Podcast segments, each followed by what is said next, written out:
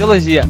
O que é teologia? do conceito de teologia. De fato, a teologia é estudo sobre A Deus. teologia é uma espécie de filosofia. Teologia, na minha opinião, na verdade, é o homem em busca da verdade. É o, é o estudo mesmo, né? Do homem pelo seu Criador. Seu interpretação do texto bíblico que nos descreve como E Deus a se revela com é o a seu povo. tentativa humana de explicar Deus. Teólogos Anônimos. Quatro caras desconhecidos discutindo teologia.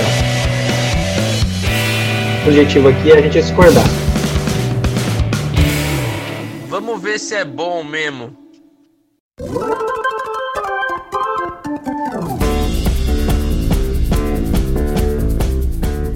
É isso aí, galera. Tá começando o terceiro episódio deste podcast chamado Teólogos Anônimos, que é a reunião de quatro amigos que são desconhecidos para a maioria das pessoas e que discutem teologia ou acham que sabem alguma coisa de teologia para falar alguma coisa.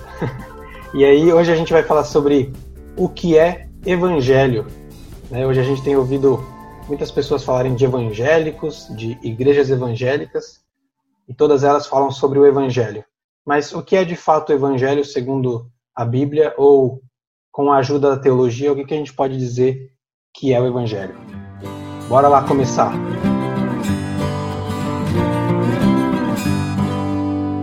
Ah, então, é, basicamente quando a gente fala sobre o que é o Evangelho, Evangelho é tudo que ensina sobre Jesus, sobre Cristo, sobre é, o Messias, o ungido de Deus que veio é, salvar a sua igreja. É, resumidamente, algumas pessoas acreditam que, ah, de fato, o Evangelho só se encontra nos livros chamados evangélicos, né?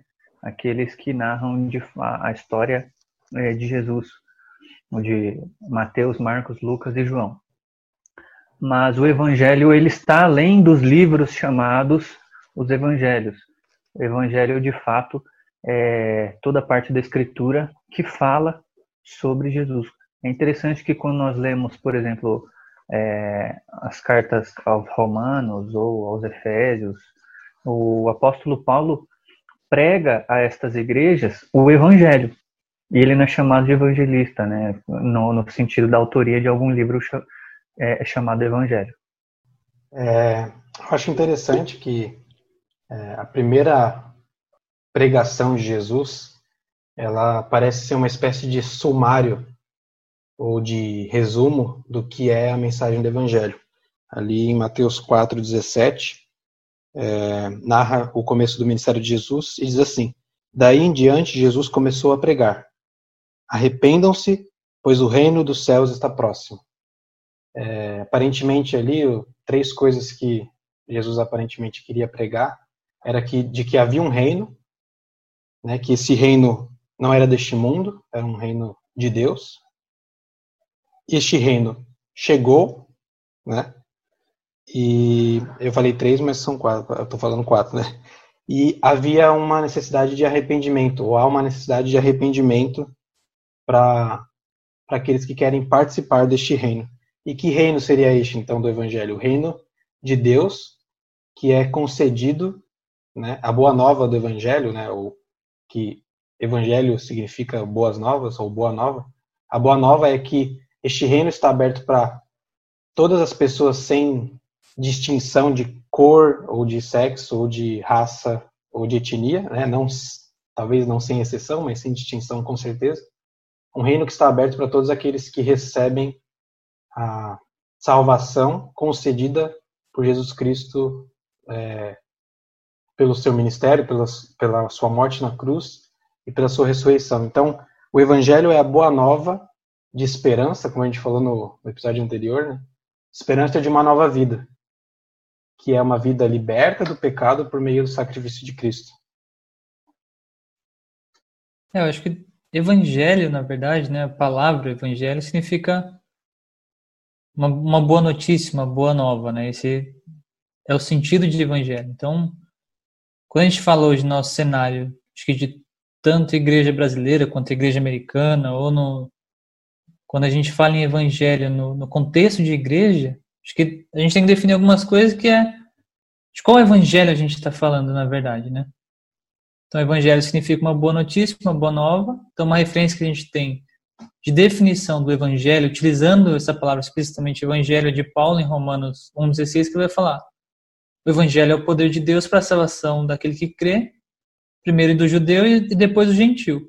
Então, é legal porque Paulo está escrevendo essa carta aos romanos, aos, aos cristãos de, de Roma, e naquela época, na verdade, de acordo com a história, existia um evangelho de César, né? Então, quando Roma uh, invadia uma nova cidade, ou quando Roma invadia algum território, eles chegavam e falavam para aqueles cidadãos: olha, chegou Roma, chegou a luz do mundo. Então agora vocês são cidadãos romanos e vocês vão ouvir a luz do mundo, que é o evangelho de César.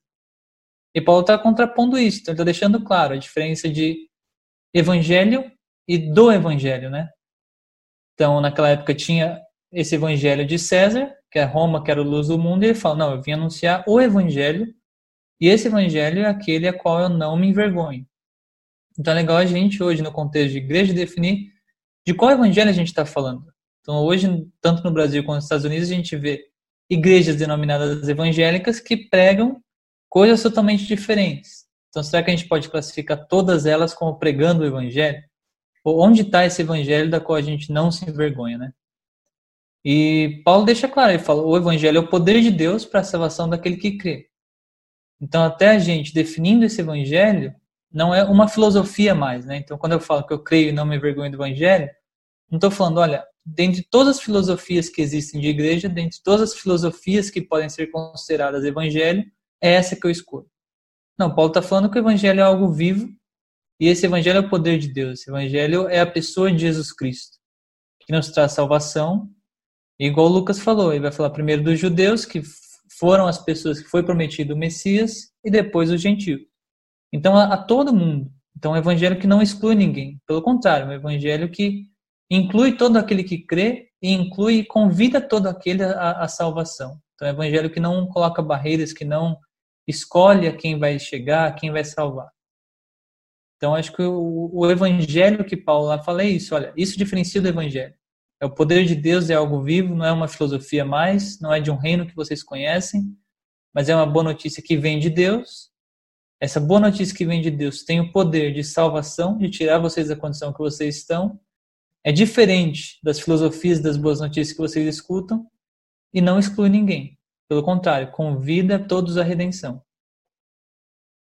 É, tem um texto também bem interessante que está lá no livro de Coríntios, no capítulo 1, que fala assim: os judeus pedem sinais milagrosos e os gregos procuram sabedoria. Nós, porém, pregamos Cristo crucificado, o qual de fato é escândalo para os judeus e loucura para os gentios. Acho que isso está muito ligado também com o que o Gustavo falou, né?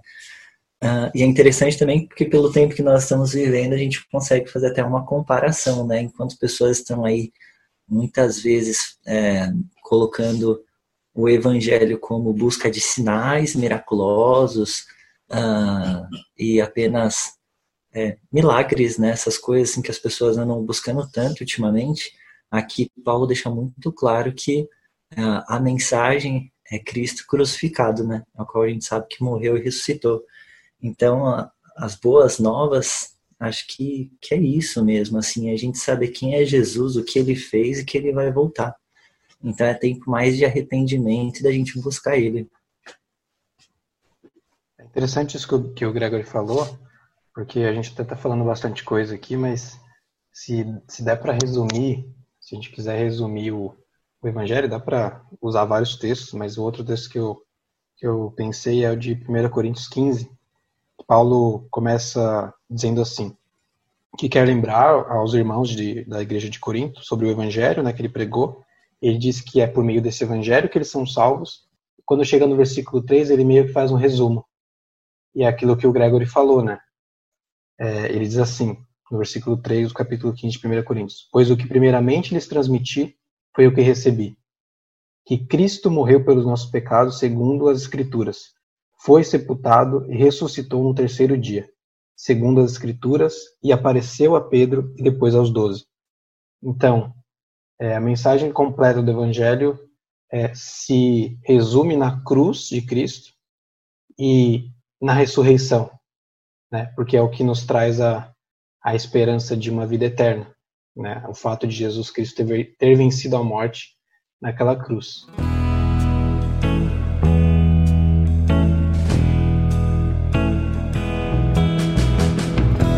Eu lhes transmiti o que era mais importante e o que também me foi transmitido. Cristo morreu por nossos pecados, como dizem as Escrituras. Ele foi sepultado e ressuscitou no terceiro dia, como dizem as Escrituras. Quando nós falamos dessa boa nova, eu gosto de uma ilustração é, bem interessante que a gente utiliza geralmente em discipulado para novos convertidos, que é a, a ilustração do rei que retorna é, de uma guerra. Né? Para quem não sabe o que mensagem é esta que Cristo veio trazer, nós ilustramos com essa historinha. Então, o rei voltou depois de uma grande guerra e eles foram vitoriosos. E ao chegar no pátio do, do, do, do seu castelo, um de seus homens de confiança é, lhe trai logo na recepção, finge lhe dar um abraço e ele dá uma facada. E segundo a lei, este traidor poderia poderia não. A lei é, é, dizia para que ele fosse levado à morte, porque ele tentou contra o rei. Mas o rei diz assim: Você merecia a morte, mas eu lhe darei o perdão. Você entrará comigo e ceará comigo é, é, no meu castelo. E eu esquecerei tudo que aconteceu aqui. Nós ilustramos isso para ensinar a diferença de graça e de misericórdia para os novos é, convertidos, e porque muito se confunde a partir desses dois termos. Este homem merecia ser é, punido e ele não recebeu o que ele merecia. Isso é misericórdia. E ele foi agraciado em poder continuar vivendo no castelo e usufruir de todos os de todo o bem-estar e de toda a proteção e, e, e de tudo que o, o, rei poderia lhe dar. E isso é graça, ou seja, um presente que ele não merecia. Então, a misericórdia é você não receber aquilo que você merece, que é, para nós cristãos, o, a perdição eterna, o, o inferno, uma condenação eterna, melhor dizendo, e em troca ser agraciado, ou seja, receber aquilo que você não merece, que é uma vida eterna com esse Deus perdoador, este Deus paciente, compassivo e bondoso. É, eu gosto muito dessa ilustração e nós poderíamos resumir o, o Evangelho nesta ilustração. Nós temos uma ilustração dentro dos Evangelhos que é muito parecida com essa, que é a do filho pródigo, né?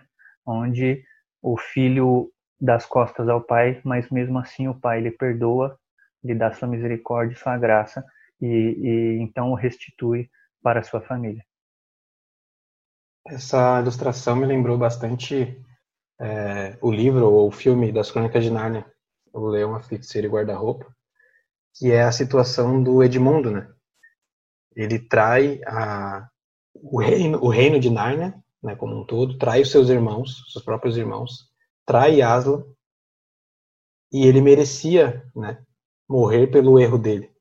E Aslan morre no lugar dele, como ali mesmo eles dizem, como dizia a magia profunda ou as profecias, e morre no lugar Edmundo, do Edmundo. Aquilo ali, claramente, C.S. Lewis quer fazer uma referência é, ou fazer um resumo do Evangelho, né? que é a graça e a misericórdia caindo sobre o Edmundo ao mesmo tempo. Ele não recebeu a recompensa ou a punição pelo seu erro, pela sua traição, e ainda é, foi aceito de volta, que é a graça, né? foi aceito de volta entre seus irmãos, entre sua família. Você tem um traidor entre os seus, Azul. A ofensa dele não foi contra você. Vejo que se esqueceu das leis sobre as quais Nárnia foi construída. Não cite a magia profunda para mim, feiticeira. Eu estava lá quando foi escrita. Então se lembra bem de que todo traidor pertence a mim? Esse menino morrerá na mesa de pedra, como diz a tradição. Basta. Quero falar com você a sós.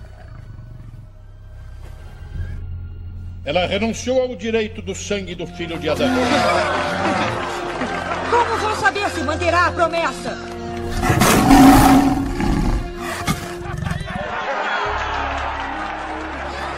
Que eu falei hoje, eu acho que um exercício interessante é a gente identificar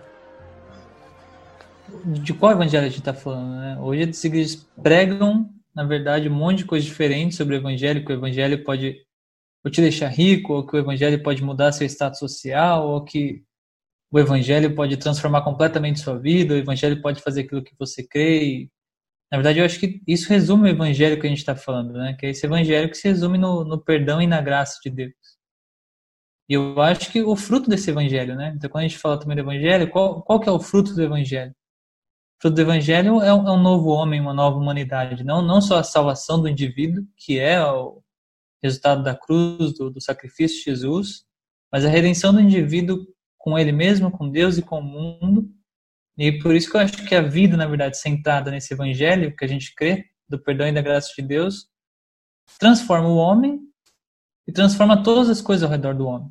Então, quando a gente é centrado no Evangelho, transforma a nossa humanidade, a pessoa que nós somos, esse é o fruto do Evangelho, e tudo ao nosso redor, nosso trabalho, nossa cultura, tudo aquilo que a gente se relaciona, a gente se relaciona de forma diferente, porque esse poder de Deus está agindo na gente, né? Esse poder, essa ressurreição que a gente crê, que, que demonstrada em Jesus Cristo, atua na gente hoje. É algo vivo, é algo real. A salvação de Jesus Cristo está atuando em nós hoje. Então acho que é importante assim, qual que é o fruto do evangelho, né? Quando a gente fala do evangelho, do perdão e da graça de Deus, o resultado final é um novo homem, uma nova humanidade, se relacionando com as pessoas, se relacionando com o mundo de uma forma diferente, de uma forma redimida pelo sacrifício de Jesus na cruz também. É interessante que o que o Gustavo falou da redenção de tudo, né? Porque isso nos, nos remete a uma coisa que é muito importante pensar, que por que que o evangelho surge, né? Por que que o evangelho é, ou melhor, por que, que o sacrifício de Cristo é necessário? É, o Evangelho a gente tem que enxergar ele como uma história que começa lá atrás, né? Não é não começa só em Mateus, no Evangelho de Mateus e no Novo Testamento. É, é algo que começa com a criação do mundo, onde Deus cria um universo, um, um mundo é, bom, onde cria o ser humano com liberdade e o ser humano decide se rebelar contra Deus. E o pecado entra no mundo e traz consequências é, para sua relação com Deus, para sua relação com o próximo, para sua relação com a natureza. Então, é legal porque a gente já tem falado sobre isso, acho que nos dois últimos episódios, nos dois primeiros, que é como, como o cristianismo explica bem a realidade.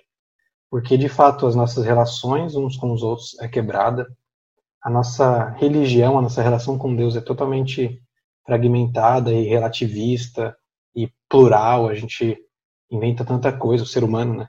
E também a nossa relação com a natureza, é, é aquecimento global, é lixo na rua, é o, oceano cheio de lixo, então é, é disso que o evangelho fala, quando ele quando Jesus disse que veio nos salvar, nos salvar da nossa própria pecaminosidade, né? Nos salvar do nosso próprio é, da nossa própria natureza pecaminosa e por consequência redimir ou restaurar tudo. A nossa relação com Deus, a nossa relação com o próximo e a nossa relação até mesmo com a natureza, né? Novos céus, uma nova terra, que é como termina a Bíblia, né? Com um novo jardim do Éden, digamos assim. Então é bem interessante a gente falar sobre isso também. O, o cristianismo por e simples, na verdade, tem, tem uma analogia bem interessante, né, que o que C.S. Lewis faz no cristianismo por e simples, que é sobre o soldadinho, né? De chumbo. Então ele fala que a gente, antes de conhecer Jesus Cristo, a gente é como um soldadinho de chumbo, tentando ser um ser humano. Então é como se fosse um, um soldadinho de chumbo tentando ser um ser humano de verdade. Mas que isso, na verdade, só é possível após o Evangelho, quando a gente tem contato com esse poder de Deus que nos salva, que nos redime. Então só aí que a gente vai encontrar e vai conseguir ser o que a gente foi criado para ser, que é o que o Lucas está falando. Então, Deus criou a gente com design, com, com um propósito, e o pecado, de certa forma, corrói isso dentro da gente. Então, antes desse evangelho, antes desse contato com o evangelho, a gente não consegue ser um ser humano de verdade. É o evangelho que nos salva, nos redime e, no, e nos transforma em quem Deus queria que a gente fosse. E é bem interessante na liberdade que a gente tem quando a gente ouve isso. Porque eu acho que na igreja hoje, na verdade, a pregação do, do perdão, da graça, muitas vezes não é tão explicado, muitas vezes é esquecido e as pessoas vivem com peso, né? E é bem legal também que o C6 vai falar que o cristianismo, na verdade, não é você cumprir um conjunto de regras morais e, na verdade, o cristianismo não pode ser medido através da sua performance moral ou ética. Pelo contrário, o cristianismo é você desistir de ser bom, reconhecendo que só Jesus, através do sacrifício dele, pode fazer você uma pessoa boa. Então, a real conversão e, a, e o real entendimento da graça e desse evangelho é quando você chega para Deus e fala: Deus, pelos meus próprios esforços eu não consigo, eu desisto. É só o Senhor e só o seu poder redentor que pode me transformar em alguém bom e que pode me transformar em um ser humano de verdade. Isso é a liberdade que existe também no Evangelho para a gente dentro da igreja, né? Para a gente fugir da hipocrisia, desse peso do pecado, saber que realmente a gente não é bom, o pecado habita em nós, mas pela graça de Deus a gente é amado, aceito e Ele está agindo em nós para nos redimir nos transformar em seres humanos de verdade.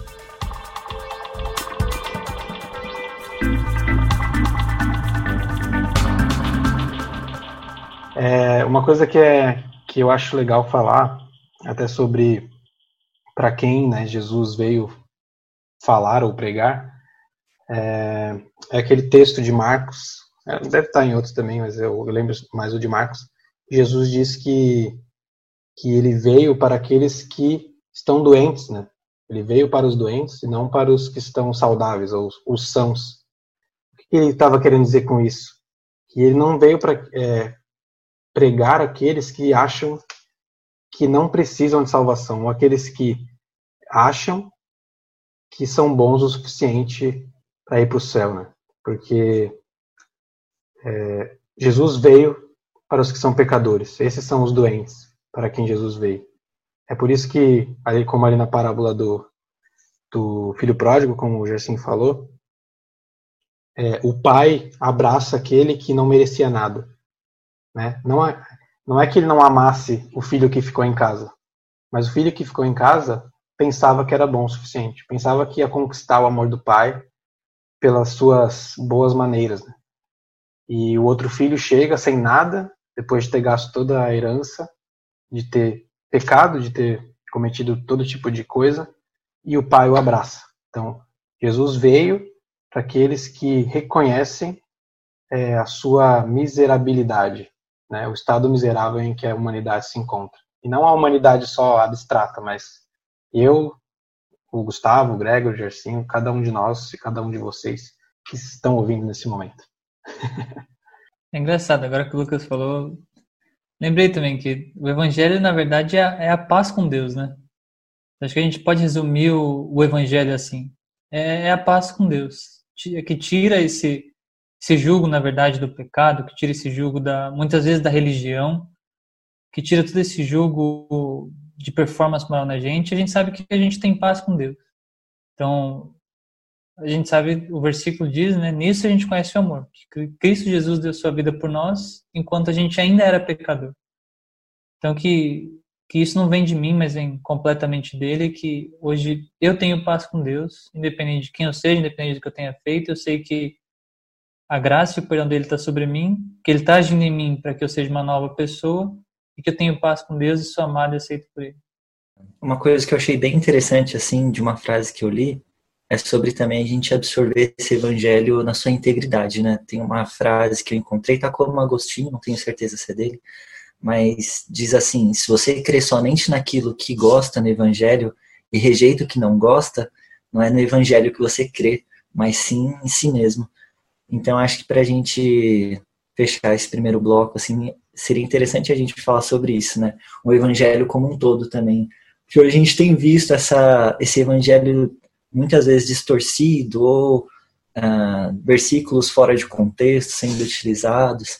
Então a gente vê assim que o, o evangelho ele tem que ter essa responsabilidade, né? Acho que assim a pessoa que se diz é, crente em Jesus, que se diz cristão, conhecedor do Evangelho, ele tem que ter isso em mente, a responsabilidade dele de conhecer o evangelho de uma forma verdadeira e não só para o que é do seu próprio benefício.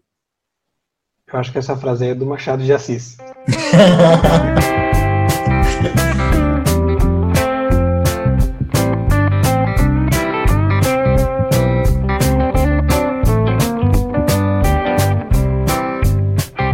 Bom, agora que a gente tratou um pouquinho aí das questões mais teológicas ou de um resumo teológico do que é o Evangelho, a gente pode fazer um comentário rápido aí do que é de coisas técnicas do que, do que é o Evangelho. Por exemplo, o Evangelho é um tipo específico de literatura? É, é uma biografia ou não é? Ou por que, que nós temos evangelhos diferentes, que na verdade são bem parecidos? Né? Tem um amigo meu que falou: Pô, Lucas, você nem me avisou que os três evangelhos eram iguais, eu podia ter pulado para João. e por que, que a gente não tem um evangelho escrito por Jesus né? e pelos discípulos? Queria ouvir o Jarcinho aí, que é o cara que me indicou essas perguntas. É, então, quando nós falamos sobre modelo literário, é, nós precisamos tratar isso para que seja mais compreensível de maneira um pouco superficial é, para os nossos ouvintes. É, de certa maneira, os evangelhos parecem uma biografia, mas não são. Porque para ser de fato uma biografia, teria que contar é, exclusivamente a, a história da vida de Jesus. E nós sabemos que há uma parte da vida de Jesus, principalmente da sua adolescência até e da sua juventude, que, que não existem no, no na narrativa, né, no, no, na documentação. O, o que já é, é, nos tira essa ideia de biografia. Mas tem alguns elementos biográficos, conta o resto da história de Jesus e não essas é, partes iniciais, a não ser o nascimento e, e um pouco da sua infância. Mas a, o, o, modelo literário é um modelo bem comum é, entre, os, entre os judeus, não, não só ali daquele período, é, mas como do que nós chamamos de, de, de Antigo Israel. Quando nós lemos, por exemplo, os livros que nós chamamos de proféticos, eles seguem alguma é, similaridade na narrativa, né? Por quê? Porque há uma narrativa histórica, ou seja, eles estão contando a história de um personagem específico e contam também como esse personagem específico se relaciona com, a, com o seu contexto social, como ele se relaciona com Deus e qual é a palavra dele, ou seja, o que ele está pregando. Nós vemos isso no, nos, nos, nos documentos proféticos e vemos isso também nos históricos. Né? Conta um pouquinho da história do profeta, conta um pouquinho do seu contexto, o porquê ele foi levantado por Deus e qual é a sua palavra para o povo, como o povo deve se relacionar com Deus. O Evangelho ele descreve Jesus muito parecido com, com o, esses outros modelos literários descrevem os profetas e, e alguns outros personagens. A grande diferença é que no, nos, no, nos documentos proféticos e históricos, os personagens em, que estão em evidência, mesmo sendo um profeta específico, ele não é o personagem principal. Ele sempre está apontando para o personagem principal. E o personagem principal sempre é Deus. No Evangelho, o personagem principal sempre é Jesus. Ele, ele é aquele que aponta para Deus, mas sendo Deus, aponta para si mesmo, porque a sua vida e a sua pessoa revela de fato quem é o Pai. Então, esse modelo literário ele é um pouco diferente dos outros, ele é, é mas tem as suas similaridades. Ah, no, no primeiro século ali, ah, não só os judeus, mas os romanos tinham é, este modelo literário como modelo comum. E talvez tenha sido por isso é, que os evangelistas tenham adotado este modelo, para que o documento é, fosse aceito pela comunidade e, e pudesse então ser é, compartilhado e, e dividido entre as igrejas. Não é uma biografia exatamente pelo, pelo seu propósito, né? Porque o propósito de uma biografia, como o Gerson falou, é apresentar com o máximo possível de detalhes é, a vida inteira de uma pessoa. Né? Então, procura se apresentar não só onde nasceu, mas é, infância, juventude. E o objetivo do Evangelho, diferente de uma biografia, é apresentar os feitos de Jesus, a, a pregação de Jesus, os milagres, ou mostrar quem Jesus é, mostrar, por exemplo, Mateus mostra que Jesus é o cumprimento das promessas do Antigo Testamento. Então, tem essas diferenças que até também podem ser levantadas em relação às narrativas que são semelhantes no Antigo Testamento. É diferente, é algo que, apesar de ser parecido com algumas coisas do Antigo Testamento, e apesar de ser parecido com uma biografia, é uma coisa que não é igual, né, exatamente igual a nada. É uma coisa que é muito específica e diferente de tudo que já existiu. Né? Pode ser parecido, mas não é igual. Acho que difere também, porque você tem diferentes autores e eles estavam escrevendo para uma comunidade, muitas vezes específica ali, né? Então, embora eles tenham como ênfase a obra de Jesus e o relato ocular daquilo que eles presenciaram na vida de Jesus, às vezes também estavam contando essa história e relatando essa história para pessoas diferentes e públicos diferentes. Então é normal, por exemplo, que você tenha ênfases diferentes em cada texto. Porque algum está enfatizando uma mensagem que ele quer passar, que foi algo que ele testemunhou, mas como ele está escrevendo para aquele público, ele tem alguns elementos diferentes que ele coloca ou não nesse relato. Então, quando eles escrevem ali, ou, fazem um relato ocular daquilo que eles viveram, eles, eles acabam testemunhando elementos diferentes de acordo com o público que eles estão testemunhando também. Isso meio que já responde a pergunta por que, que a gente tem é, evangelhos diferentes, né? Na verdade, essa palavra diferente pode soar esquisito. Porque é de autores muito... diferentes, né? De diferentes autores, acho que a gente é, pode Eles são muito, muito parecidos, né? O que mais se difere é de João. Mas é, é. o que o Guga falou responde essa pergunta.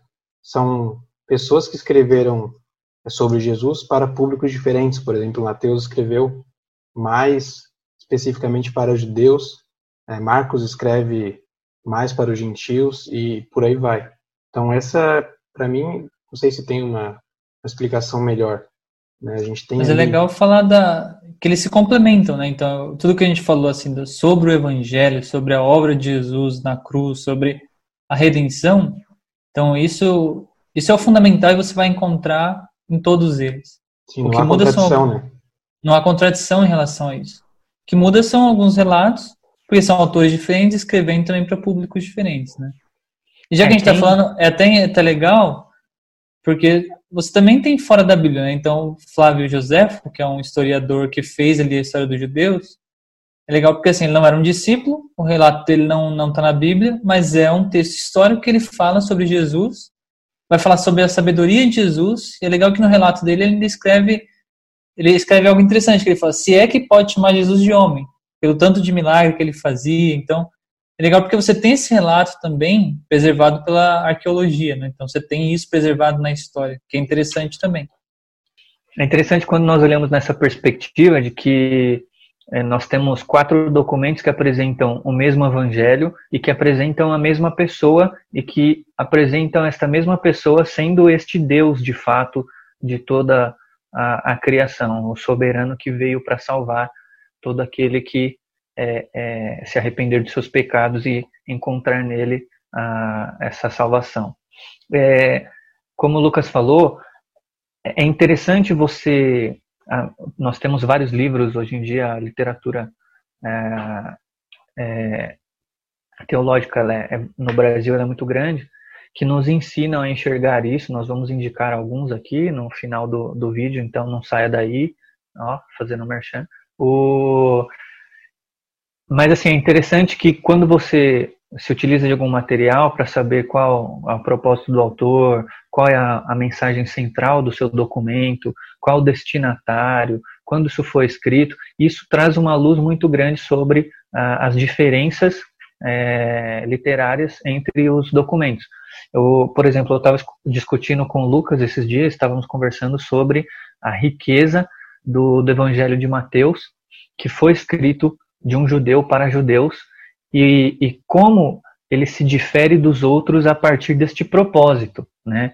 Então, ele começa com uma genealogia já trazendo é, Jesus como descendente de Davi, porque para judeu Davi é que importa, né? Então, é, existem vários paralelismos entre a história de Jesus e de Moisés, sendo aquele que foi perseguido pelo imperador, aquele que teve que sair da sua casa, aquele que viveu no deserto, aquele que traz do monte, e isso é muito interessante, né, Moisés que desce do monte Sinai com uma lei moral e Jesus que faz uma interpretação desta lei moral no monte também, por isso nós damos o nome ao, ao Sermão do Monte. Então, entre estes temos vários outros, é, além desses temos vários outros exemplos deste é, é, paralelismo entre a vida de Jesus e de Moisés, porque de fato, para um judeu, Moisés é o grande profeta. Então Jesus tem que, de alguma forma, mostrar que ele é o, ele é o, o, o Deus que o grande profeta estava é, indicando.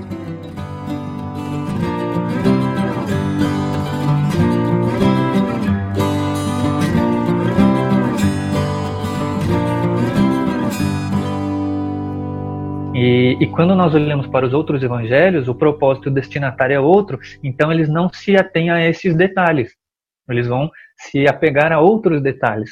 Por exemplo, de João, que, que, que, é, um, que é um documento totalmente diferente dos três primeiros, e que é, João é, produz esse documento, escreve este evangelho para combater heresias já no início da igreja, principalmente dos gnósticos, e para apresentar Jesus como Deus, porque já naquele momento algumas pessoas não acreditavam que Jesus era Deus, e, e, e João, já no início do, do, do evangelho, e, e, no decorrer do evangelho todo, é, faz esta afirmação várias vezes, trazendo é, vários atributos de Jesus que só se encontram em Deus.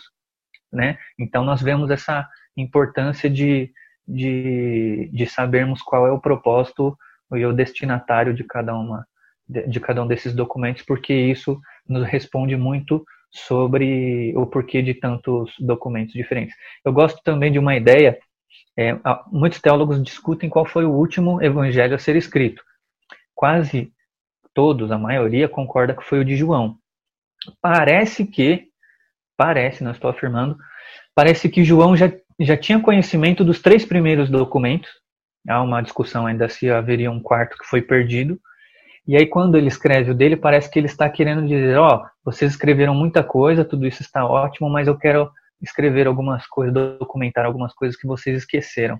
E no final do seu evangelho, é, só parafraseando é, uma parte do texto, ele diz assim: ó, é, é apesar de todas essas histórias contadas aqui sobre Jesus, não caberia em todos os livros do mundo tudo que Jesus já fez, todas as suas obras. É claro que é uma hipérbole, mas ele está querendo dizer que é, os evangelhos não dão conta do tamanho e da grandeza e da quantidade de obras e de quão importantes foram as obras de Jesus. É interessante realçar que assim, eles não usam de uma argumentação, na verdade, através do texto, né? Na verdade, eles apresentam uma perspectiva histórica diferente, né? Então, igual, Jesus, igual o Gersinho estava falando, que de Mateus ele vai apresentar a genealogia, de Jesus. Porque era o que perguntavam. Já, já João, a questão que tinham, e até porque pediram para ele falar, olha, fala o que você viu e o que você viveu com Jesus, porque a dúvida era sobre a divindade de Jesus. Jesus, na verdade, era mesmo o Filho de Deus. E João já começa diferente, né? Então ele fala, olha, o verbo estava com Deus e era Deus, já mostrando desde o começo a divindade de Jesus. Então, eles não usam de uma argumentação dependendo do que eles querem falar. Não, eles mudam a perspectiva histórica e que eles estão olhando. Então, se você for ver a genealogia de Jesus através da história, está apresentado em Mateus e o que é verdade.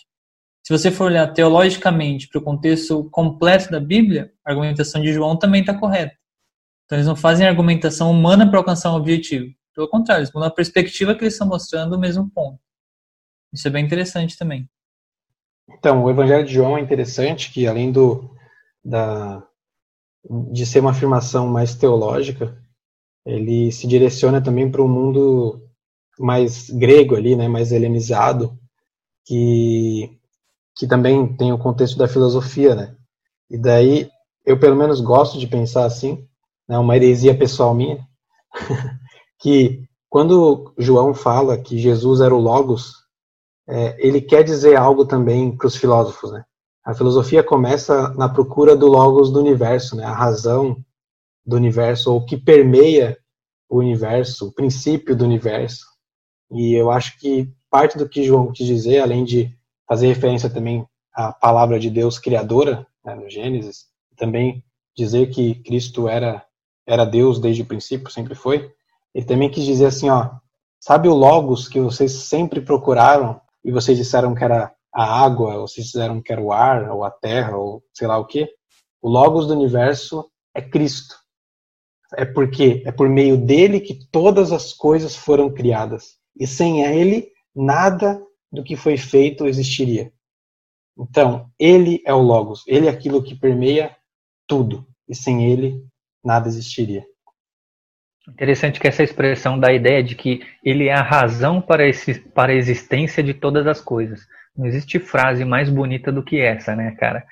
Tipo, ó, ele é a razão para a existência de todas as coisas. Antes de que tudo fosse feito, ele já estava lá e ele era Deus e tudo veio a existir por meio dele, por intermédio dele. Cara, quem ouve uma coisa dessa, se você está ouvindo isso e você procura razão para sua vida, Jesus é razão para todas as coisas que existem. Né? Até uma uma linha pouco estudada na teologia, eu compartilhei esses dias com o Lucas, que é referência onde é, Deus é a referência de todas as coisas que existem e, e tudo que foi criado foi criado para glorificar a Ele. Porque Deus amou tanto o mundo que deu seu Filho único, para que todo que nele crer não pereça, mas tenha vida eterna.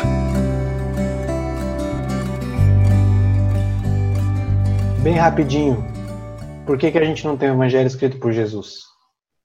Meu, cara já fez tantas coisas. E eu acho que até usando, imagina, né? Jesus faz o milagre, ele escreve lá no livro dele, fiz milagre e tal. Mas eu acho que usando até o texto que o Gercinho apresentou, né, o último versículo do livro de João, que fala que, que foram inúmeras coisas que Jesus realizou e que não teria como é, registrar de tanta tantas ações que foram feitas, eu acho que por isso, né? Eu acho que mais importante até do que se a minha fala é alguém falando sobre mim, né? Então assim, eu não estou ganhando crédito por aquilo que eu estou fazendo, mas são outras pessoas que estão relatando, então é, sendo beneficiadas por aquela pessoa, né? E é legal porque não é um registro só que fala da grandeza de Jesus, de como que ele era. Aí nós temos quatro registros que a gente brinca que são parecidas e então acredito que é por isso. Jesus estava mais preocupado na sua ação, na sua missão aqui. E quem estava ao redor dele estava registrando tudo que estava acontecendo para o fato ser tão especial, né? É, é bem legal a gente falar que é, o fato de Jesus não ter deixado um registro histórico próprio é, não, não faz com que os evangelhos sejam é, não confiáveis, né? não faz com que eles sejam é, que eles tenham falta de, de, confiabilidade. Na verdade, se você pega, por exemplo, o Evangelho de Lucas, é, ele é um trabalho jornalístico, ali, né? um trabalho de pesquisa. Ele fala que ele foi atrás de, de registros de pessoas para fazer um, um, documento, né? na verdade, dois documentos, dois volumes, que é o Evangelho de Lucas e o livro de Atos. E, também o fato de ter três evangelhos muito, muito parecidos né, escritos por pessoas diferentes, já quer dizer alguma coisa, né? E até o que Jesus falou também, né? Se deixa necessidade, na verdade, deixar alguma coisa escrita. Né? Ele mesmo fala que as escrituras já dão testemunho dele, né? Então já estava escrito lá, na verdade, né? Então.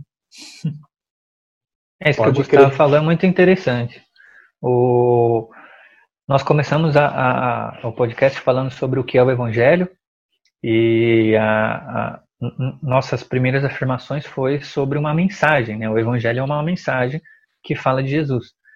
Dessa maneira, é, o Evangelho não se encontra só nos Evangelhos, nem só no Novo Testamento. Nós encontramos o Antigo Testamento falando de Jesus, falando do Cristo.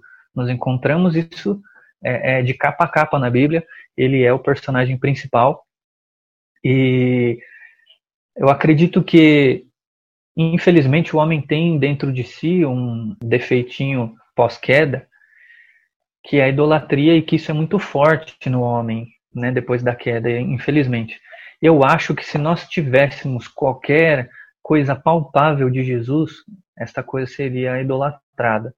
Eu tenho um amigo que diz que, é, graças a Deus, que nós não, não sabemos onde está a Arca da Aliança, a Arca de Noé, é, pedaços da cruz de Cristo e coisa do tipo, apesar de que a Igreja Católica já vendeu pedaços de madeira dizendo que era a cruz de Cristo e Lutero foi é bem, bem enfático contra essa ideia.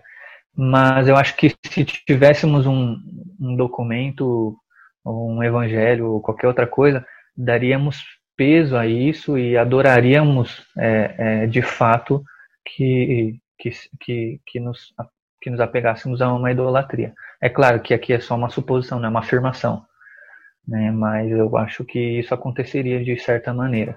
Né?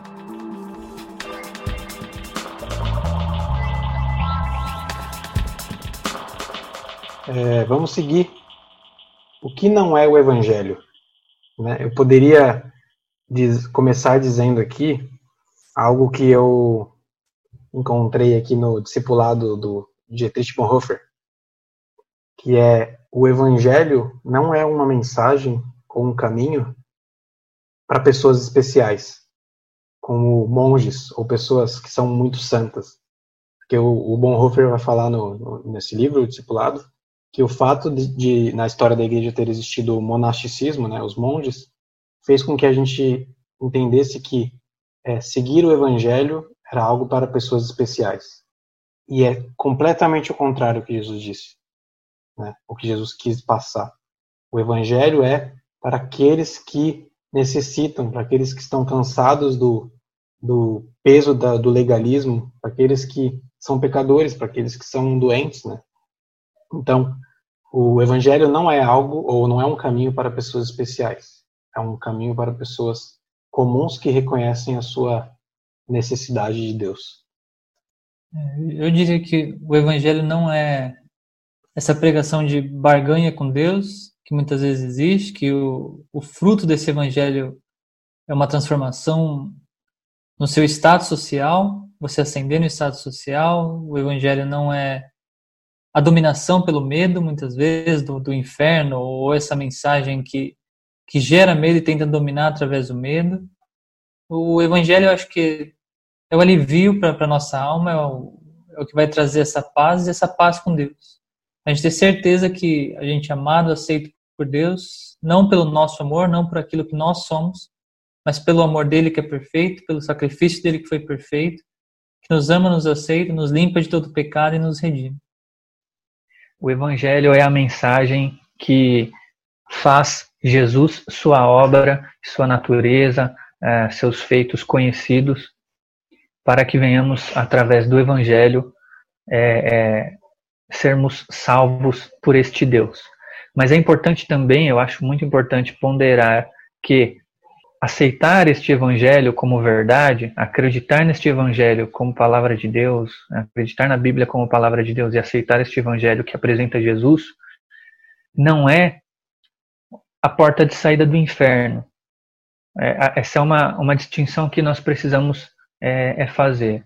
É, nós amamos a Deus porque Ele nos salvou nós não amamos ele simplesmente para fugir do inferno. Nós não estamos fugindo do inferno. Ninguém tem poder para fugir do inferno.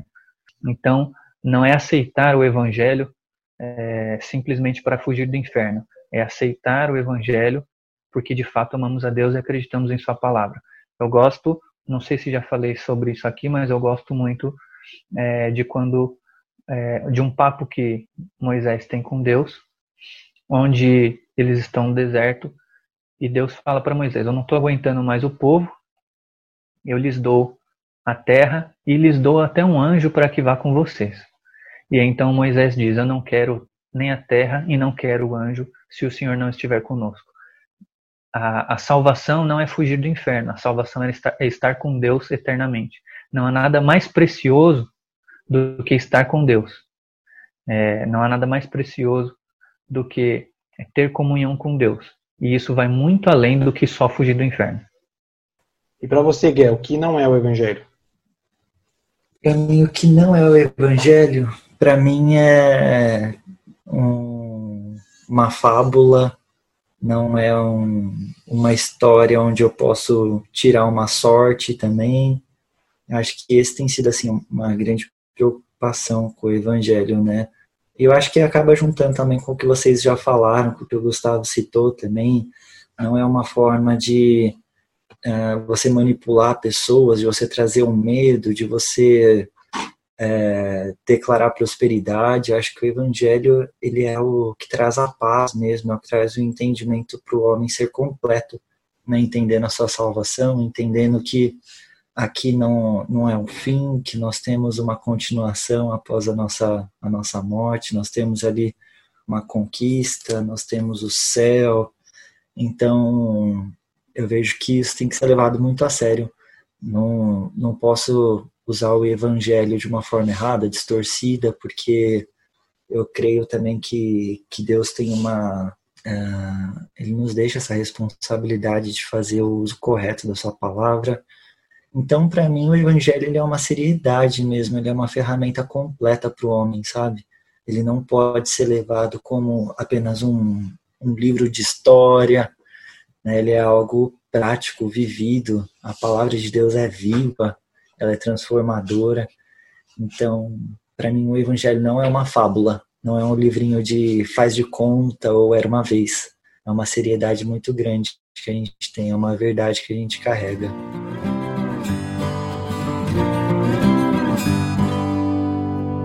Muito bem, muito bem.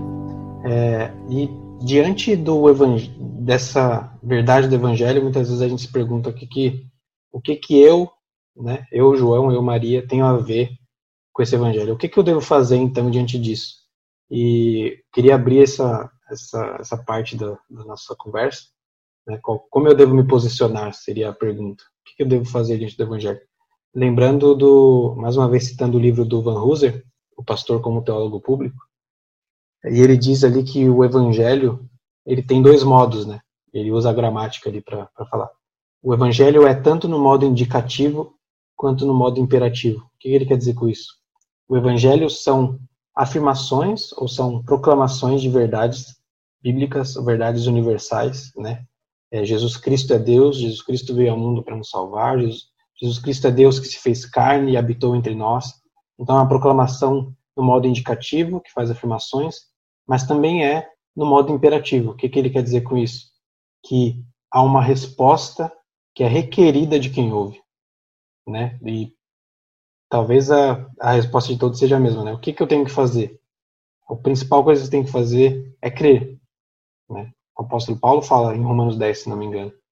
Ele fala que é, se você confessar com a sua boca que Jesus é o Senhor e crer em seu coração que Deus o ressuscitou dentre os mortos, será salvo. Então a resposta possível, ou a única resposta possível, pelo menos a inicial, é crer no Evangelho. Eu acho que para conhecer mais o, o Evangelho, a única opção é ler os Evangelhos, né? Que é a única fonte que a gente tem. É por isso que a gente acredita que é a palavra de Deus, porque ela testifica Jesus Cristo, né? É... Então eu indicaria, talvez, já que são quatro evangelhos, começar pelo Evangelho de Marcos, que é o mais curto e mais objetivo. Não é para ler só Marcos, né? mas é legal ali que você tem uma, um, uma leitura mais rapidinha que pode gerar ali o, o interesse por ler os outros evangelhos. Eu acho que buscar também, né, literatura de referência é, é bom também, né? Então você buscar boas referências, bons livros sobre o assunto também é interessante. Você o, os evangelhos, mas também tem um bom comentário, ter uma boa literatura para acompanhar e se aprofundar mais um pouco é interessante. Também legal do Stott, que é a Cruz de Cristo, eu acho que é, um, é uma boa referência, ele cobre aí a questão do evangelho, cobrindo todos os evangelhos, utilizando o texto de todos os evangelhos, é um, é um livro muito bom para quem quer se aprofundar também. Para você conhecer também mais, é interessante você ouvir também bons pregadores, ter boas referências. Enciclopédia bíblica também é bem legal. Acho que tem muito material assim interessante que faz você ter um conhecimento mais amplo, sabe? É, buscar os conceitos do original, das palavras, dos textos, isso é muito legal. O, a Bíblia é muito completa, né? E quanto mais a gente se interessa em estudar ela, mais respostas nós teremos, assim, para as perguntas que podem surgir de outras pessoas questionando a nossa fé.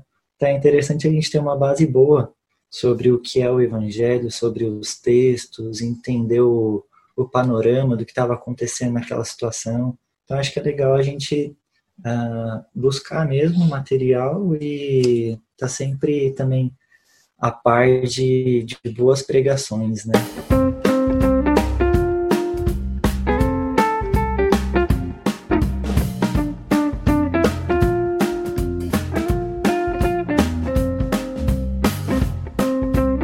Bom, pessoal, chegamos ao momento de indicações de livros dentro do tema deste episódio, que é o terceiro episódio do, desse podcast. E o tema é o que é o Evangelho. Então, pode ser que tenha uns livros mais específicos, uns livros mais gerais, mas a gente vai indicar algumas coisas que a gente gosta e que a gente acha que pode ser boa, bom para você se aprofundar e para conhecer mais é, a palavra de Deus, Jesus, por aí vai. Fala, Gregor, indica aí seu livro. Vamos lá, minha indicação dessa vez é o livro Melhor da Espiritualidade Cristã Brasileira. É um livro que foi organizado pelo Nelson Bomilcar. Esse livro ele traz aí 18 temas importantes, cada tema uh, produzido por um autor conhecido, em destaque aqui no Brasil. E ele traz diversos assuntos, diversos temas bem legais, assim, desde a comunhão até a transformação social, sob a perspectiva cristã. Então é um livro que vale a pena a gente ler. Vai, Guga. Indico Cristianismo Puro e Simples, do C.S. Lewis. Ele escreve de uma forma bem simples, bem, bem clara o que é o cristianismo. Ele aborda esse tema do evangelho, o exemplo que eu dei da analogia do bonequinho de chumbo com o ser humano de verdade. Então ele isso de forma bem clara, bem sucinta. Uma leitura muito, muito suave e ao mesmo tempo bem profunda. Então, para quem quer se aprofundar um pouco mais sobre esse tema, indico Cristianismo Puro e Simples do C.S. Lewis. É, eu queria indicar C.S. Lewis também, uma, uma coisa meio fora aqui da, da talvez da, da, teologia mais especificamente, que é uma, uma das crônicas, das crônicas de Nárnia, que é aquela que eu citei aqui no, no podcast, né? Que é o Leão, a Feiticeira e Guarda-Roupa, que tem um filme também. O filme passa legal a mensagem, mas acho que a leitura do livro sempre é mais profunda. Então, para você ter ali uma, talvez a, uma, uma ilustração da, do, que, do que Jesus fez por nós, né?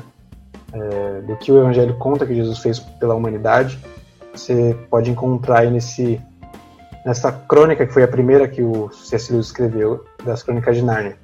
E aí, com certeza, você vai se interessar por ler é, as outras crônicas e o que vem antes e o que vem depois.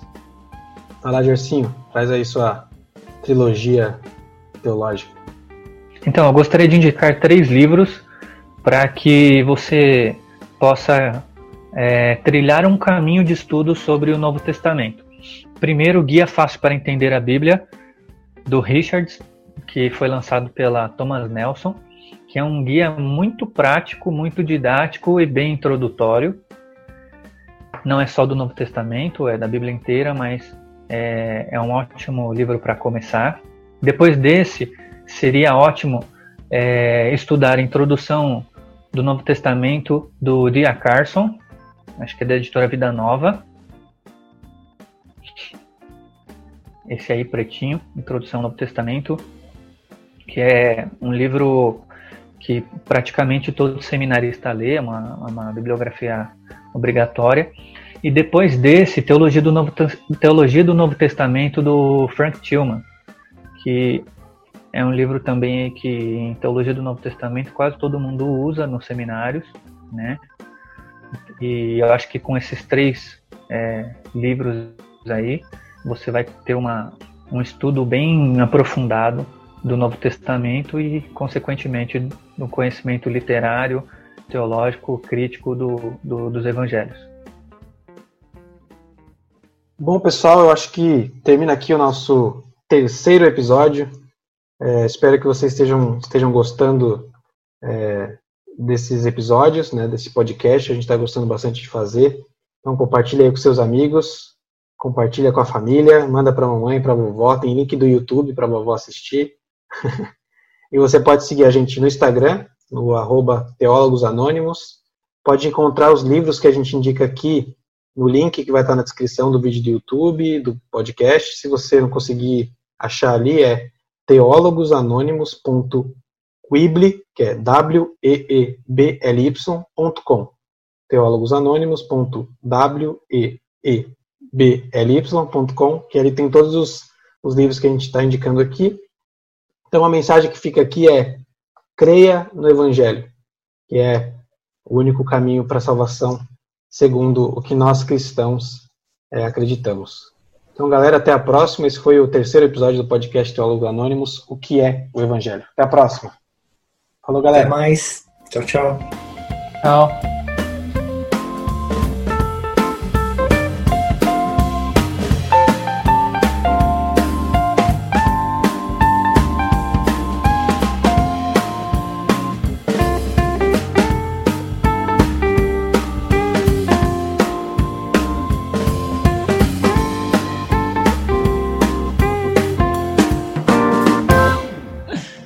A contrafrase dessa frase, que é a música do Renato Russo, né? Ok. Você precisa de alguém em quem confia. Confie em si mesmo. Quem acredita sempre alcança.